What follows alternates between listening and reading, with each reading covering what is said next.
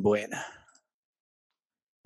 Eh, dije que tenía una sorpresa hoy, así que prepárate. Me dijiste más de una, me dijiste más de una sorpresa. Eh, sí, pues, quizás después me acuerde la otra, se me olvidó, pero me acuerdo una, claramente. Una fin inolvidable. Eh, partamos por ordenar la casa, tenemos dos nuevos Patreon hace poco. Catalina Ya. Moreno. Bienvenida. Catalina Moreno. Sí. De hecho, te voy a decir en este momento, creo que tenemos siete, de los cuales dos son mujeres, una proporción del 2, 4, 6, como del 30%. Me sorprende. Así que nadie nos puede decir que como que esto es un asado salchicha y que no hay presencia, loco. un 30 Claro, que es pu- pura 30%. tula. ¿Quién más puede decir eso? Ningún otro podcast con dos hueones hablando hueá. Catalina no- Moreno, ¿será, ¿será pariente de Paloma Moreno, la actriz? Ah, no Yo sé. la eh, Los morenos igual es una familia pequeña que están todos, hay pocos en Chile y son todos parientes con todos, ¿no? Oye, eh, ya, eh, pe- pero ya, yo, yo estoy intrigado, eh, ya, ya, no, yo estoy Ya. intrigado con la sorpresa, weón. Ah, ya, pero deja ir, ir de a poco, que tenemos ellas de nueva. Bienvenida al Patreon, ojalá lo pasen bien. Como yo siempre digo, ojalá también comenten, algunos ya han empe- empezado a comentar en el Patreon. La idea es que, bueno, hacemos plata, pero también crear algo como más comunidad, porque el Instagram como que aparece cualquier weón y trolea, ayer apareció un weón como, de hecho, si buscas en Google eso no es así, es como, ¿qué pasa esa gente? Queremos como crear comunidad y que cuenten sus historias, como Juan Soto lo hizo perfecto cuando contó esa historia de que su viejo cuando pasaba el tren y le hacía mierda a los caballos, los faenaba y hacía charqui. Es como... Eh, o o la, la señora o señorita, desconozco, Evensberger, que, que no, oye, realmente, o sea, yo, yo quedé fascinado con la actitud con la que ella Ya. llegó, porque inmediatamente eh, nos siguió el juego, o sea, ese tipo de, de socios queremos en, en, en, en- este proyecto. Sí, total. Bueno, eh, Ignacio Chacón es el otro nuevo. Muy bienvenido al podcast. Chacón. Y la gran sorpresa que tengo, que de hecho fue conmigo que tú mismo la mencionaras, la señorita Evansberger, a quien A tú mencionaste como alguien de tanto pedigrí, algo que le gustó, le A causó a gracia, creo que está bien, y de ahí como que nos incitó de hecho a que hiciéramos un juego como de empezar a, como si fuéramos especie de, mm, como, ni siquiera de negocio, esto es como tendederos de bazar marroquí, que empecemos como a valorizar en camellos a nuestros Patreon. Y yo le dije, mira, este es un podcast de dos hueones hablando uno con el otro. Mejor no empezar a empujarnos en el lado como de empezar a, a ponerle un precio a las mujeres, ¿cachai? Como que de- después de eso no se vuelve, ¿me cachai lo que te estoy diciendo? Sí, sí. Ya, pero ella, puta, se lo tomó en serio, le dijo, y subió su suscripción al Patreon No, desde el nivel, desde el nivel Tito al nivel demencia absoluta Gaddafi. no, Así que cagué, alguien, alguien, no sé quién, pero lo estoy mirando en este momento a través de una pantalla, tiene que empezar a ponerse las pilas con el calendario. Cagué, cagué, Voy a weón. escribir en un papel mi receta de pollo Kiev y se lo, y se lo voy a mandar. Pero alguien tiene que ponerse las pilas, contratar un fotógrafo. Eh, no, ya, a ver, lo prometí es deuda. Eh, vamos a Yo te puedo ayudar con la siguiente. logística si querés, pero este No, es que lo, que tú. lo que más me complica es el hecho de que de, sí, imprimir un calendario no es, no es difícil. Si el tema es, es hacérselo llegar, nos va a tener que, eh, porque la gracia es que se lo enviemos, no que ella tenga que imprimirlo en su casa, sino que llegue armadito. Se lo mandó. Eh, Le mandemos en JPG, claro, la parte claro, no, no tiene gracia. Y que ella Eh, incurra en los gastos, claro. No, eh, tienes que hacernos llegar, eh, Ignacia, no se escucha bien. tienes que boca, hacernos eso. llegar tu código postal, tu dirección, eh, no para depredarte, sino que para enviarte de alguna forma. Puede ser tu, no recomiendo que des tu oficina, pero puede ser algún lugar donde tú te sientas confiada de que puede llegar ese material y no va a espantar a nadie. casa de lo- los lo padres. Casa de los padres, yo tampoco lo recomendaría. No, no, a priori yo tampoco. No, o como no para evitarte, sí, para evitarte un par de explicaciones innecesarias.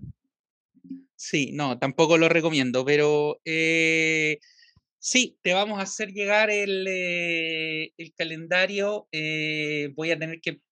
Lo bueno es que ahora viene un fin de semana largo, entonces voy a tener eh, tres días para pensar qué, qué temática le voy a dar a cada mes. O sea, eso y también pensar qué rumbo está tomando tu vida en este momento. Creo que también tienes que dedicarle al menos una media hora por día a eso.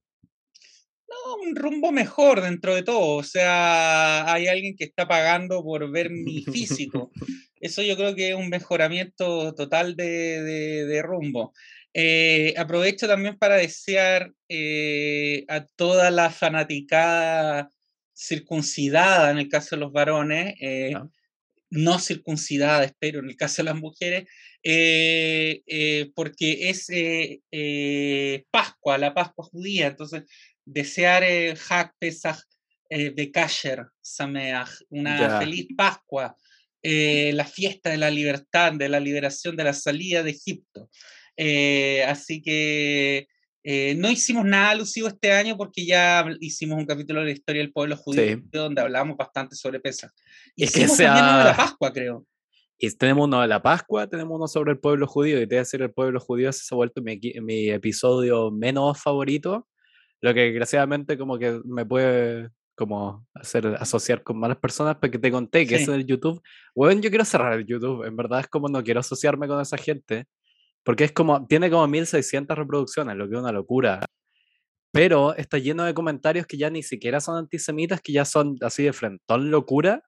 Esas weas que sí, son no son como- antisemitas propiamente tal, ¿ah? no, pero como son ese toque como locos. de en el astro B52, eh, cuadrante no sé qué, se encontraron restos de ADN judío, esas weas, ¿cachai? Como los judíos llegaron a un meteorito de otro planeta, ese nivel, cuando ya como que, cuando te quedó chico. Sí, yo tampoco lo descarto. ¿Me cachai? Pero, pero sí, eh, hubo un astronauta israelí, así que puede, puede ser. Aunque no. No, muy, muy sordio el chiste iba a tirar, mejor no lo tiro. No, lo que pasa es que Ilan O si Ramón- quería, espérate al que crucemos el tiempo el Patreon. No, si ya tiré, ya metí la puntita, la meto entera nomás. Lo que Ah, pasa, bien. no, lo que pasa es que Ilan, Ilan Ramón fue el primer y hasta ahora creo que único eh, astronauta Ilan Ramón israelí. Se llama. Ilan Ramón. Ramón. Sí. Como Ramón, Don, de apellido Ramón. si viviera en México sería Don Ramón. Creo que era de origen sefardí o judío italiano, no recuerdo bien, pero el apellido era Ramón. Y, y resulta que, bueno, él eh, fue un tripulante del tristemente célebre transbordador Columbia. Eh, Es el que hizo piu, ¿o no? uno, uno de los que hizo, Ah, ya, uno de los que hizo piu. porque han sido dos. Eh, la NASA ahí no, no, no, No hace vuelos muy seguros. Y resulta que él, eh, claro, el, el primer y único, creo que único, astronauta israelí en, en ir a eh, estudiar en la Estación Espacial Internacional, digamos, el, el hueveo de rutina y eh, se desintegraron cuando entraron. Así que, claro, técnicamente podría haber algún atisbo de ADN judío en algún punto del, no vamos a decir espacio, del sistema, o sea, anda a saber dónde viajan esas partículas. Eh, no, no tengo idea, pero no, sabes que es tétrico porque yo, eh, yo tenía, ¿cuánto tenía? 10, 11 años cuando pasó ese accidente. Ya, Eh, creo que y yo quería, yo quería ser Ilan Ramón, weón. Yo decía, yo quiero ser Ilan Ramón. No porque me quería desintegrar en la atmósfera, porque quería ser astronauta. Eh, después empecé a engordar y, y a tomar, pero no, eh, eh, inicialmente era un héroe, weón, de verdad, era, era un héroe. Yo tenía una foto suya y era como... Eh, eh, bacán, po, weón, porque ¿cuál es el prototipo como de, de- de, no sé, de judío en la, en la diáspora? Es como Peter Parker, ¿cachai? Es como ah, entero traumado. Peter Parker era judío. Eh, sí, weón. O sea, nunca lo confirmaron, pero sí. Sí, weón. Era. Eh, Lo cual es- pero era- estoy esperando algún argumento para sostener esa declaración. No, pero weón, hay, era. de verdad, hay. eh, no, no son estudios sociológicos, pero. Pero hay, era, eh, no, no era fotógrafo, eso es muy Kojim igual. No, no, no. Era como amigo, fotógrafo en. Manhattan. Son muy como de. Era, era un histérico, eh, hipocondriaco, eh, flacuchento de Nueva York que vivía con su tía. O sea, Y que weón, tira, y que tira telarañas por las manos, típicamente. Sí, pues se sabe que, que una vez que tú haces tu bar mitzvah, eh, te empiezan a salir telarañas de, Sí. del cuerpo, pues, weón. Eh, ya, la Una cosa es que que el- era que bacán, era el- bacán tener un ejemplo de un astronauta, weón. Eso era todo. Qué loco, yo tenía más, común, era como mi modelo a seguir cuando niño, era como yo quería ser Han Solo y me frustraba que como la gente me Ah, decía súper un weón. No, súper como un weón. ¿quién fue? fue- Pues digo, todo el mundo, como obvio, personajes cool así, para niños, para niños, eso quiero sostenerlo. Mayores de 30 No, pero años, estáis diciendo como no, que era, era mucho más, weón, aspirable viajar en el halcón milenario, weón. Es como, sí, y tener, weón, un engendro eh, mutante, mitad mono, mitad perro de acompañante, weón. era su Era un perro, logro era- mucho más alcanzable. Era básicamente eso. De hecho, he vi- he visto que George Lucas ha dicho que Chewbacca está inspirado en su perro, eh, como estas razas que usan para tirar trineos en Alaska, em, siberiano. Está inspirado en su perro siberiano. Hay unas fotos de tenido uno de esos malamutes, ¿cachai? Esos gigantescos, que son como de Groenlandia. Y ese ahí se inspiró en Chewbacca. A mí me Y encanta, a mí me encanta Chewbacca, weón, porque por los gruñidos, weón, eso que se comunica siendo gruñido y siempre en un tono culiado. Y lo entienden, pues, weón, lo entienden. Es como que dan por sentado que dijo algo entendible. Te imagino igual, te, imagino igual de niño teniendo un peluche como de tamaño real de Chewbacca y dormir como abrazado de él. Eh, no, yo tenía un Pikachu. Ah. Y lo pasaba ahí por el Pikachu. Y no, le hice el amor.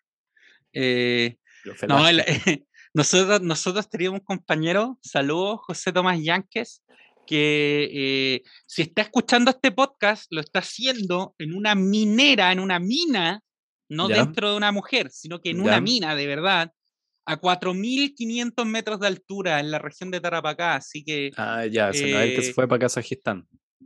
no, ese es mi primo. Ah. Eh, pero este, José Tomás Yanques, le decíamos Chubaca. Eh, ¿Por qué? Porque hablaba como las weas. Entonces, cuando el weón trataba de, de gritar, como de hablar fuerte, de, de- de que se escuchara al otro lado de la sala, lo que se escuchaba era una wea tipo "Guau, guau, guau". Entonces le decíamos Chubaca. Así que por eso me caí en Chubaca. Puta, yo sí, esto era muy de colegio y eh, en mi defensa yo no inventé el sobrenombre. Nosotros le decíamos Chewbacca a una loca que estaba un par de cursos más abajo que tenía los brazos peludos. No, pero weón, no, pero puta. Esa es fea, esa es fea. Perdona a nuestras Patreon. Puta, weón, pero Eh, degradaste la ne Weón, yo ya había empezado feo, weón, haciendo chistes con un astronauta judío desintegrado, weón. Y ahora tú le tra- tra- tratabas a un adolescente de chubaca. era otra época, era otra época. Sí, hoy, Eh, día, hoy día esos serían cargos penales, weón. No, cargos twitteriales también, que es aún peor que los cargos penales, pareciera. Ah. Pero bueno, qué bueno que hablaste como de los... ¿De chubaca? no o sea, porque el tema que tenemos hoy, teniendo en cuenta además que, bueno, voy a ser honesto con esto, el episodio de Fujimori ha sido uno de los que peor le ha ido en mucho rato. Así que cuando ¿Ah, le ha ido mal? Muy mal. ¿A Eh, Fujimori? Sí. Porque una mezcla como No. de mucha gente no debe saber quién es y lo otro es como es un peruano y tú sabes que los chilenos tienen esa como proyección de odio hacia los peruanos, como es peruano, no lo voy a escuchar. Me desmotivaste totalmente con, con esta entrada, weón. Por No, eso, Lo que, lo que pasa es que veníamos hablando mucho de un tema de Sí. alcance mundial como es Ucrania, entonces Claro. igual te permite y pasamos a uno muy, muy local. Y al final, al final no lo liberaron al chino, pues, weón. Eso también nos jugó en contra. Pero mira, yo creo que, míralo así, el de Fujimori es de esos que puede que el de Rusia Ucrania no tenga cuando se acabe esto eventualmente. En este momento están, tienen buenos números, pero bajen un poco, porque son del momento, pero el de. Fujimori va a estar ahí, ¿cachai? De repente un weón le va a tocar hacer un trabajo para el colegio Fujimori, va a buscar en Spotify algún podcast, va a encontrar el nuestro, se va a sacar un rojo. Porque claramente... No, y a ver, la ventaja evidente de hacer un capítulo sobre un dictador preso de más de 80 años, enfermo, es que en algún momento o lo van a liberar y va a ser trending topic, o va a morir y va a ser, y va a ser aún más trending topic, obvio. Y ahí Así que van a, llegar igual al. al vamos a reflotar el episodio. Sí, está bien, está bien, dale. Va a ser como uno que hay que darle más tiempo. Ese. Entonces, pero todos los programas como de entretención con historia, cuando viene bajo el rating, ¿tú sabías qué tema se le echa mano? A los. ¡Nazis! Por supuesto que sí. Pero. Esa gente que siempre está para ayudarlo a uno. Sí. Los infalibles de los programas de historia. Pero eso sí, te voy a decir, weón, nosotros decimos, hemos, no hemos resistido a esa trampa, weón. No hemos hecho ni a Hitler. Como que mira. No hemos hecho mucho del tema nazi. Para nada. Así como vamos a hablar hoy de los nazis. No, para nada. Siempre permanentemente los tocamos de pasada. Sí, como que llegamos a ellos de una u otra manera. Eh, somos como, sí, como los tratamos. Tenemos una relación con los nazis, uno podría decir como un cura con su monaguillo. Eventualmente terminamos tocándolo. Sí. Es como Jimmy Savile. ¿Hay visto, ese documental que está en Netflix? Perdón que me desvíe, pero tenía que nombrarlo, weón. Eh, lo recomiendo. Lo, que pasa es que, lo que pasa es que fuera de Gran Bretaña, Jimmy Savile no es tan eh, conocido, pero es como el Don Francisco. E, ese sería como el más, más el, el punto de comparación. Un Don Francisco inglés. Uh, eso suena eh, brutal. Brutal. Además, weón, se llama eh, Jimmy Savile, una historia británica de horror. O sea, ese es el título. Estamos por ahí. Eh, eh, y resulta que además el tipo era de Leeds y fue minero. O sea, no es, realmente.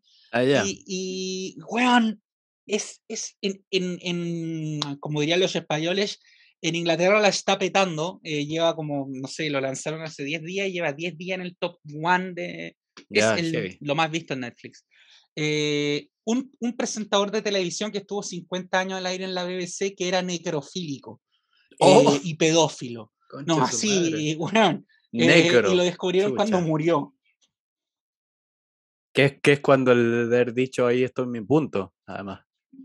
Y lo que me llama poderosamente la atención, además, es que este weón era, bueno, era amigo de Margaret Thatcher. Ya ah. nadie que fuera amigo de Margaret Thatcher podía ser buena persona. Pero además de eso, el weón era íntimo del príncipe Carlos, weón. Es como que realmente esa familia, weón, tiene algo con los pederastas, weón. Es que también es como la familia, es como. ¿Qué reacción esperáis? La familia real inglesa, pedofilia. No lo puedo creer. Es, weón, como, ¿De serio?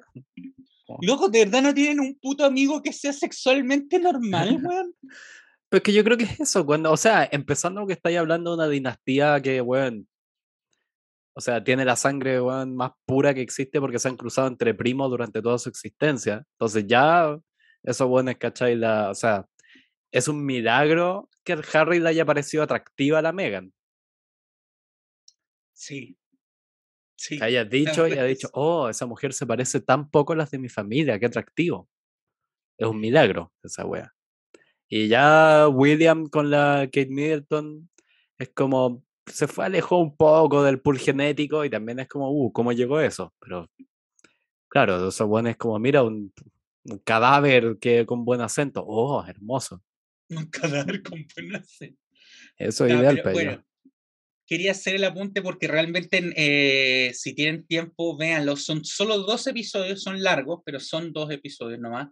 Eh, pero muestra probablemente muy poca gente que no escucha va a saber quién, va a saber quién era Jimmy Savile. Si él realmente fuera de Inglaterra nunca fue muy conocido. Pero el tema es que te muestra cómo una sociedad. véanlo. Exacto, te muestra cómo una sociedad puede llegar a idolatrar, pero idolatrar. este, este, weón, este weón fue consejero íntimo del príncipe Carlos, weón. Y amigo de la primera ministra al mismo tiempo. Entonces, cómo una sociedad entera puede llegar a idolatrar a un weón totalmente excéntrico pretender que era normal, porque fue como que el buen gritaba a los cuatro vientos que era un raro culiado. ah, la sociedad entera nunca le interesó indagar más allá. Eh, era un raro culiado, pero era nuestro raro culiado. Ah, ¿para qué vamos a averiguar? Y una vez que se murió, Oh, ¿sabes qué? Parece que el weón culiaba cadáveres, weón.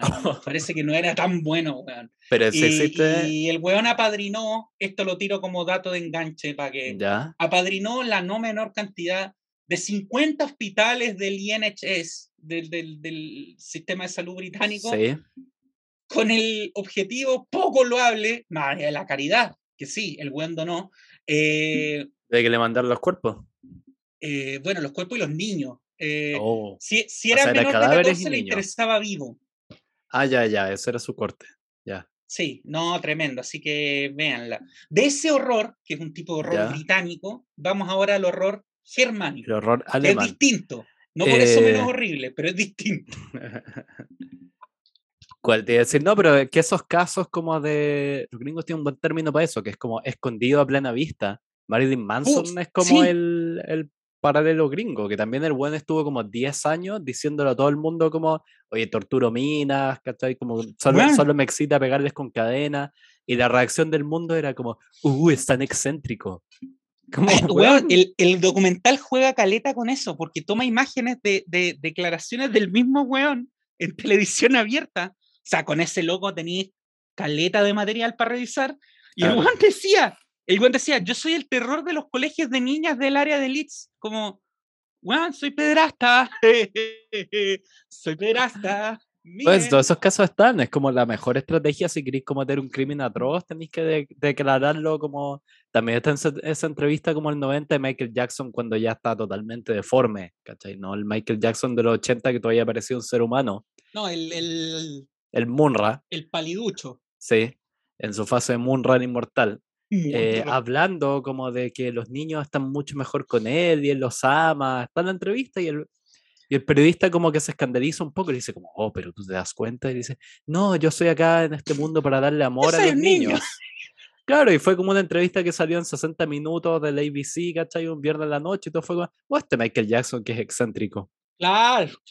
Qué, qué raro es Michael. O sea, es como, ahí Bueno, uno, vamos uno entiende el, personaje, el jefe Gorgory de los Simpsons, en verdad deben ser así todos los pacos gringos, como literalmente está viendo la weá y dice como a este Michael y como que uno de los buenos hace una pelota y la chunta como de lejos al tacho de la basura y es como buen trabajo muchachos. Deben ser Bueno, todos así. A lo largo de este episodio vamos a volver al horror, al horror eh, británico, porque evidentemente no puedo dejar pasar que vamos a Ya. hablar de la prisión de Spandau. Entonces, de fondo voy a tener que poner en algún momento Spandau Ballet. Eso ser. eh, Por ahí, por ahí quería entrar. ¿Tú sabéis de dónde viene el nombre de esa banda? Claro. Pero sabéis que no es solo la conexión, el específico, porque es la conexión con esa, con esta prisión, A ver, a Porque- ver, cuéntalo. porque es bien como Spandau Ballet era una banda como de soft pop, así ochentera inglesa, que tiene que ver con una prisión de nazis en Berlín. Es porque el término Spandau Ballet, que significa como el ballet de Spandau, era una Claro. manera como muy así de humor negro, muy británico. Era como le habían apodado, como los gendarmes de la prisión, a cuando se colgaba uno de los presos y el último momento en que cae la guay les quiebra el cuello y empiezan a sacudir las piernas, eso le decían el ballet de Spandau. Ya.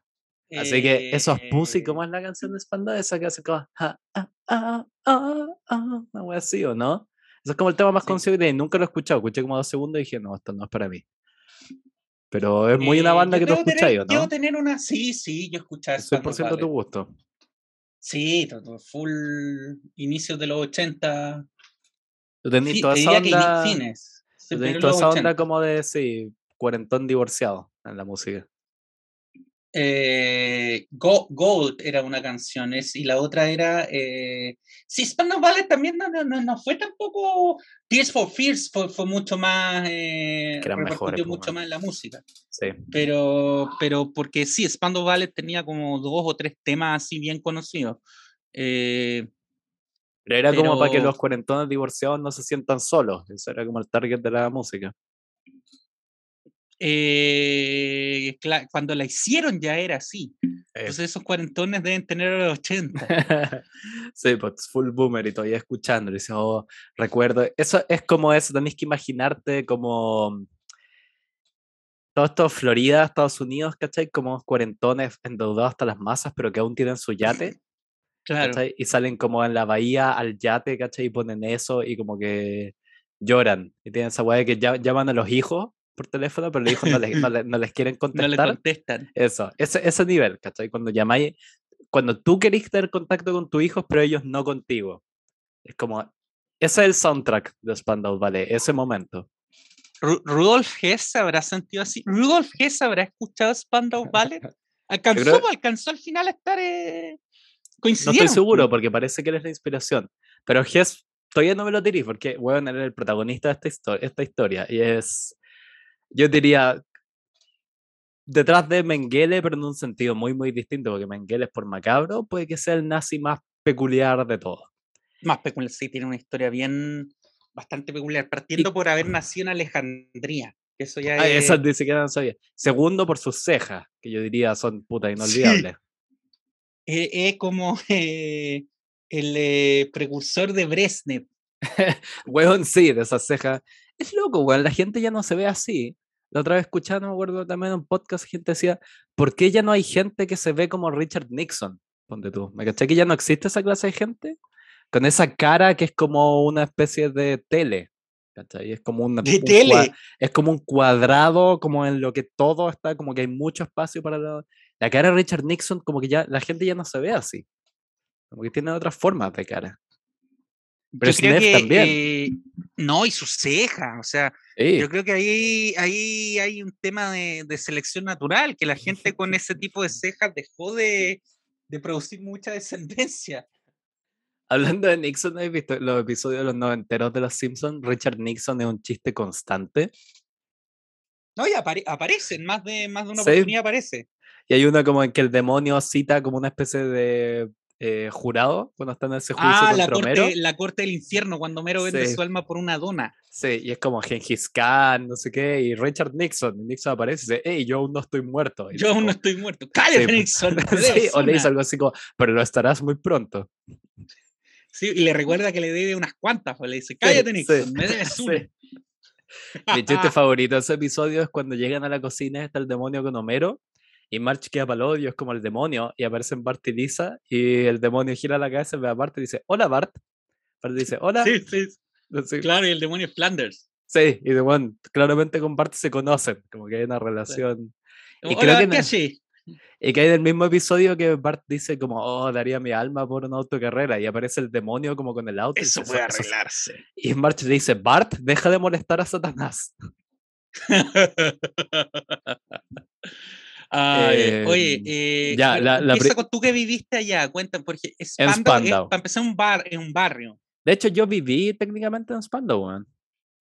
Ah, me equivoco. ya, muy bien, muy que bien. yo viví en ahí los que mm, quieran jugar a la geografía eh, berlinesa pueden buscar es que no estoy seguro si mi barrio es es que para alguna gente el barrio en que yo vivía que se llama Kreuzberg eh, no yo no vivía No en claro que es de No. donde viene la familia de Don Francisco. me equivoqué ese Sí, no era el mío yo vivía en Prenzlauer Berg Kreuzberg es como original era en los 70 el barrio como los inmigrantes turcos Y ahora es hecho- como hipster y Sí. sí.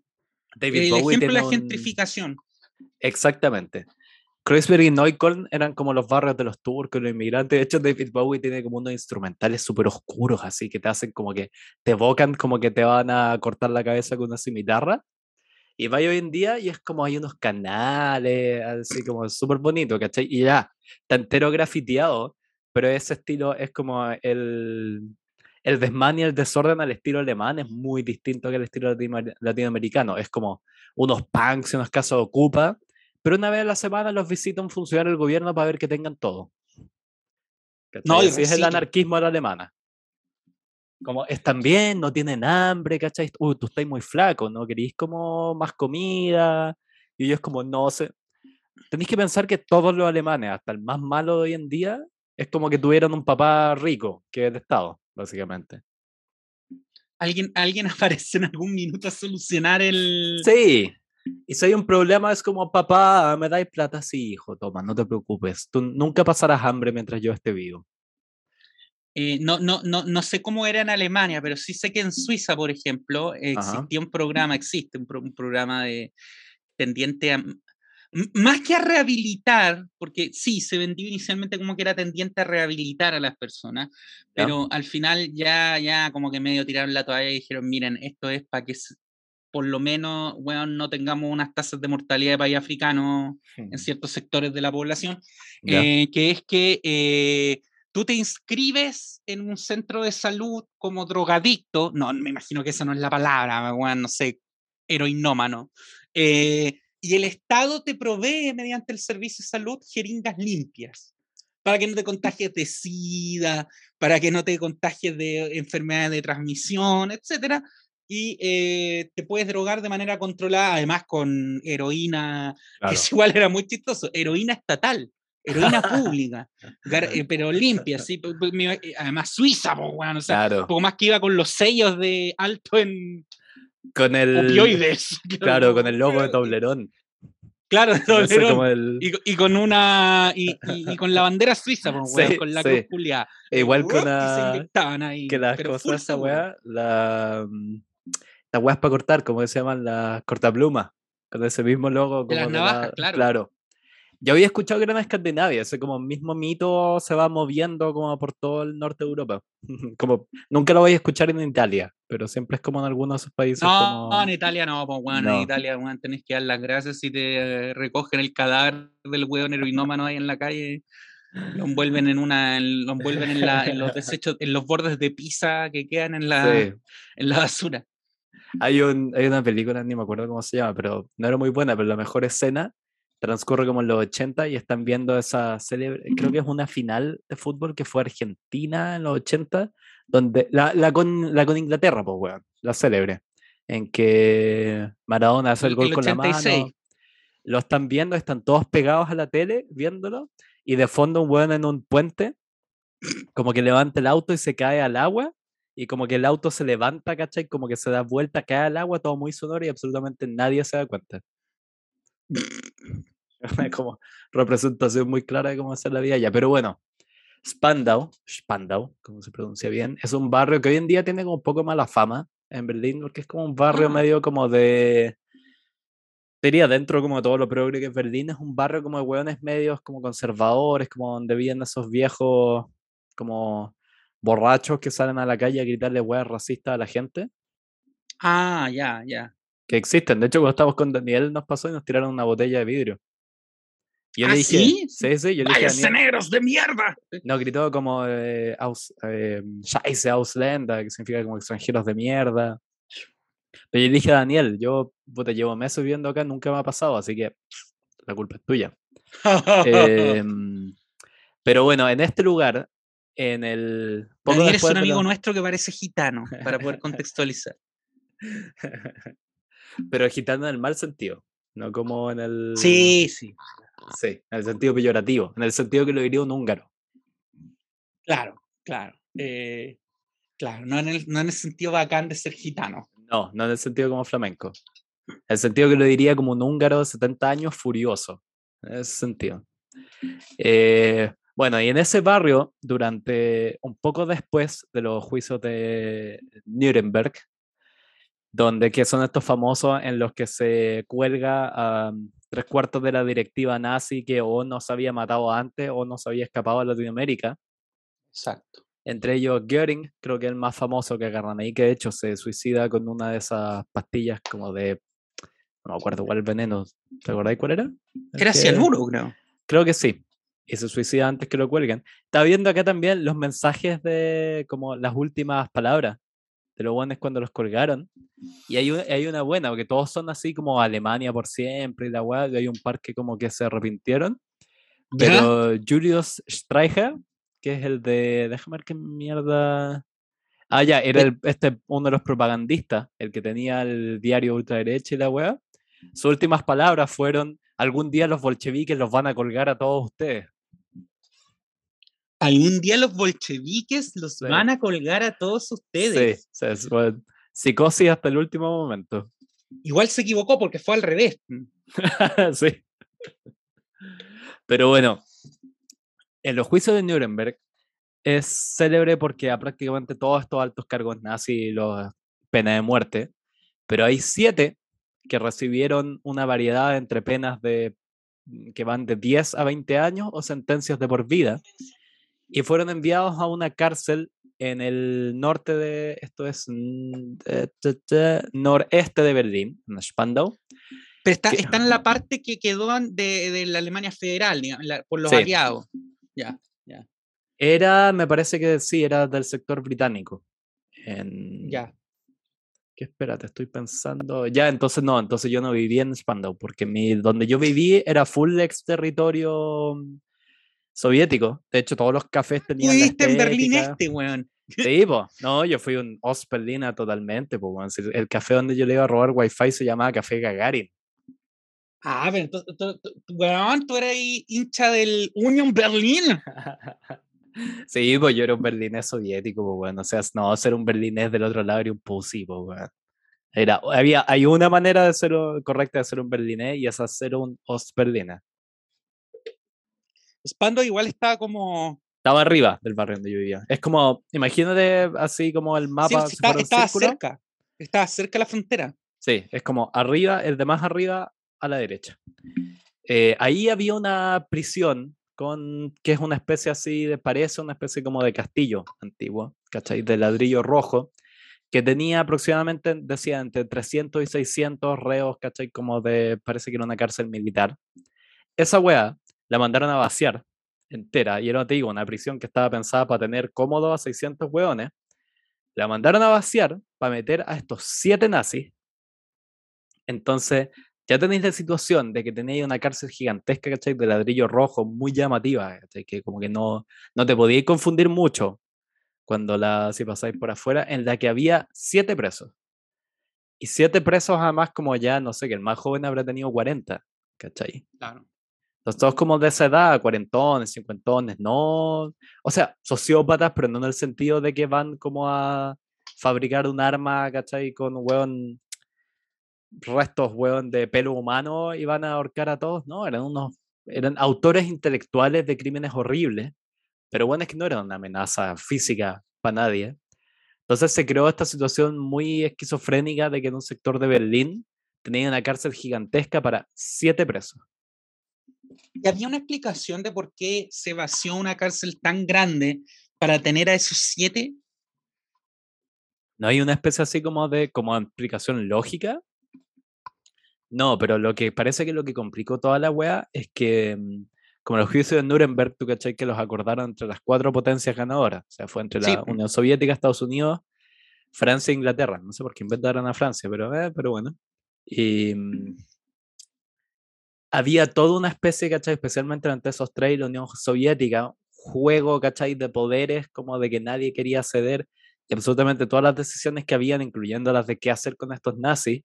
Tenía que ser entre No, y, eran, eh, ¿cachai? Tenía como el nivel, tenía un nivel aparente que era qué hacemos con estos nazis, y el nivel, ¿cachai? Como subterráneo era un tira afloje entre los soviéticos y occidente. Entonces había una wea, ¿cachai? De que Spandau básicamente se transformó para los, porque tenía una wea muy esquizofrénica, se turnaban. Eh, sí, sí, se sí. Se turnaban tres meses del año cada uno para traer sus propios guardias y no sé, y entraba, había una, hay videos de la época, de hecho, si buscáis en YouTube hay como videos así grabados del lugar. Cambiaban, la guardia y el cambio de guardia implicaba cambio de, de, administración, sí, era loquísimo y veía así 150 guardias soviéticos entrando y los, y los ingleses habían salido hace un rato. Y era claro, era muy rico lo que los mismos nazis han estado sentados en sus celdas diciendo, esta hueá es una estupidez. No, yo también pensaba, eh, porque había un calendario que se respetó durante años de, cambio de, administración y que eran por, era por meses. Yo decía, eh, y, tú esperabas con ansias, weón, que llegara el, qué sé yo, el, el, el mes que le tocaba a los franceses y, y temblaba cuando, me imagino, cuando llegaba el mes que los rusos. los soviéticos. sí, No, decían realmente, los soviéticos eran los más duros. y que los, parece que los ingleses, como con el tiempo, es que además ya la situación es muy esquizofrénica, ¿cachai? Esta cárcel, porque realmente es gigantesca, una especie como de fortaleza para siete viejos, eh, con el tiempo, y les tenían, ¿cachai? Un como cronograma súper rígido que los, los, despertaban a las 6 de la mañana, los sacaban como a desayunar, de ahí podían dar como una hora de paseo por el jardín, las tenían así como, parecía como un internado de hombres, en cierto sentido. Claro. Era como muy cómico. Y de ahí de vuelta a la celda, ¿cachai? Pero de a poco con el tiempo, a medida que se empezaron a hacer viejos y algunos de estos buenos empezaron a ser medio amigos de los guardias, le empezaron a, le empezaron a soltar, ¿cachai? Como ya, en verdad, así que los fines de semana pueden ir al jardín un par de horas más, con los, no sé, con los ingleses, los, llegaban los rusos y, ¿cachai? Y era como, ya, mira, nosotros les dejamos esto, pero cuando llegan los rusos, ustedes hacen los hueones, ¿cachai? Cuando llegan los rusos, usted rígido, de nuevo. Y había de que a uno de los hueones, uno de los que estaba, ¿cachai? Como por eh, cargos menos, porque puta, mira, aquí te los puedo leer. Había algunos, ¿cachai? Que porque estaban... era puta, era, era, la puta de los nazis, entonces tenía menos cargos. claro, no, porque eran siete, pero había, no sé, estaba claro, Rudolf Hess, que el más conocido, estaba de por vida. De ahí está eh, Walter Funk, que es uno que era. ¿de ¿qué, ¿cuál es el cargo de este weón? Ya, este weón era como un eh, especie así, ministro tesorería de Hitler, pero el weón que estuvo, ¿cachai? Muy detrás de la weá, como de confiscarle los bienes a las familias judías, ¿cachai? En ese sentido, ese buen de por vida también. Pero había dos almirantes que eran eh, Karl Dönitz y Erich Reida, que el segundo estaba de por vida porque era como el almirante, ¿cachai? Superior, era el que coordinó, ¿cachai? Todas las operaciones navales del Segundo Reich, entonces, del Tercer Reich. Entonces el weón, ¿cachai? Era puta implicado directamente en las acciones de guerra.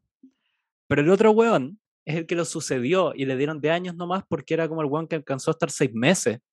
Entonces, sí, como... fue el que entregó el, el, el, el que capituló finalmente. Sí, po. Fue el, Sí, pues ese weón, que- la rendición y todo. claro, y a ese weón le dieron 10 años. Y al almirante anterior, que es al que el weón sucedió, le dieron de por vida. Pero decían que dentro de la prisión, y eso es lo que ya cuando se vuelve absurdo, se vuelve como una especie de teleserie. Estos siete nazis tenían como vínculos entre ellos y se crean subgrupos. ¿Cachai? Y esos dos Ah, se crearon bandos. se crearon bandos, pero así como te juro, unos como pandillas como de eh, colegio. Y estaba, uno de los bandos eran esos dos, eran los almirantes. Y no se juntaban con nadie más, se juntaban entre ellos, pero decía que aún así se detestaban, porque di- discutían, porque se echaban al mismo tiempo la culpa de quién había perdido la guerra. Y uno le decía al otro, es como, fue culpa de tú y tus submarinos. Y el otro decía como, no, tú y tu flota de mierda, mis submarinos eran el futuro. Y decía que discutían así como, como Bert- Beto y Enrique de Plaza Sésamo, que tenían esas discusiones, ¿cachai? Como de pareja, así que lleva 40 años casado. Se pasan todo el día discutiendo sobre quién como que la había vendido en, el, en la guerra en el agua, cuando en la práctica la Royal Navy les voló el hoyo. Les nomás. voló- les voló el hoyo. Y, pero ellos dos tenían una weá de que el más viejo, que era el almirante anterior, era muy como ordenado y tenía, ¿cachai? Esa como cabeza rígida militar. Y que el weón se autodeclaró cuando le empezaron a soltar un poquito, ¿cachai? Para que como que vivieran más tranca. Le... Ese weón se autodeclaró el librero de la prisión, Ah, él No, dijo, eh, yo eh, soy el librero. el bibliotecario, y se dedicó a organizar la biblioteca, ¿cachai? Alfabéticamente y ser como el encargado de la biblioteca. Eso se volvió medio señor de las moscas, es muy esquizofrénica la weá. Y el otro almirante se, era, se declaró su ayudante. Y era como tú ibas a. No sé, realmente los guardias estaban aburridos, decía, así que me voy a buscar un libro, iba a la biblioteca y encontraba ahí al nazi como, ¿qué libro quieres? Y decía como, qué sé yo, "Mm, no sé, tenéis el retrato de Dorian Gray, lo podéis buscar, no sé qué, y el buen se subía como en la escalera y tenía estos criminales de guerra a cargo de la biblioteca. Y a todos fue yo como... me imagino también lo chistoso que tiene, tiene que haber sido, claro, ir, ir- se- se- estar en esa prisión y encontrarte con, con esos tipos haciendo tareas de lo más mundanas. Y un Claro, poco pensar también en, en, en cómo de un, un tema justamente muy sensible, ¿qué, qué mierda les daba para leer a esta gente, pues, weón? Mm. Porque, puta, eh, eh, ya, ya habían demostrado lo, peligro, lo peligrosos que podían ser al, al llevar al extremo sus ideas, pues, weón. claro.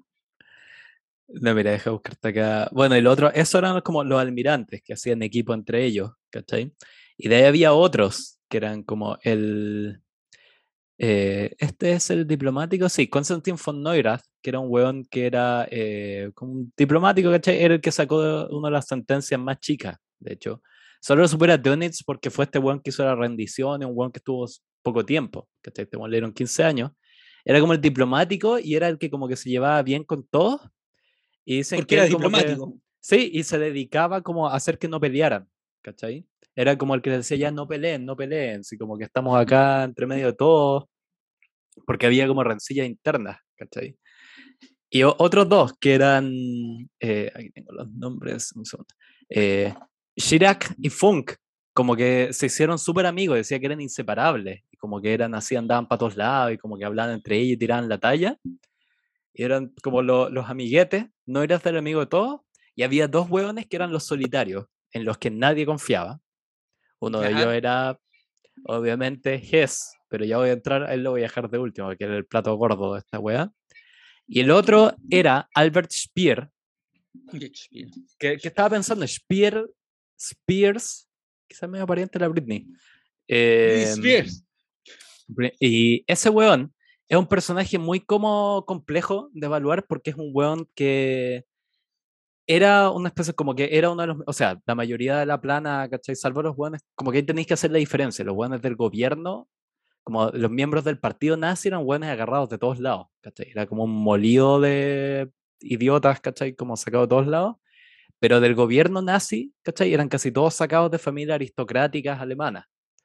Eran como puros buenos que, porque como que la- ya de la Primera Guerra Mundial, los líderes de Alemania eran todos aristócratas, ¿cachai? Eran como generales de carrera, todos salidos de buena familia, como casi todos los países, ¿cachai? Que los generales son como de familias con plata. Claro, tú, tú te refieres a los que a, a a lo- a los que formaban el gobierno. Claro.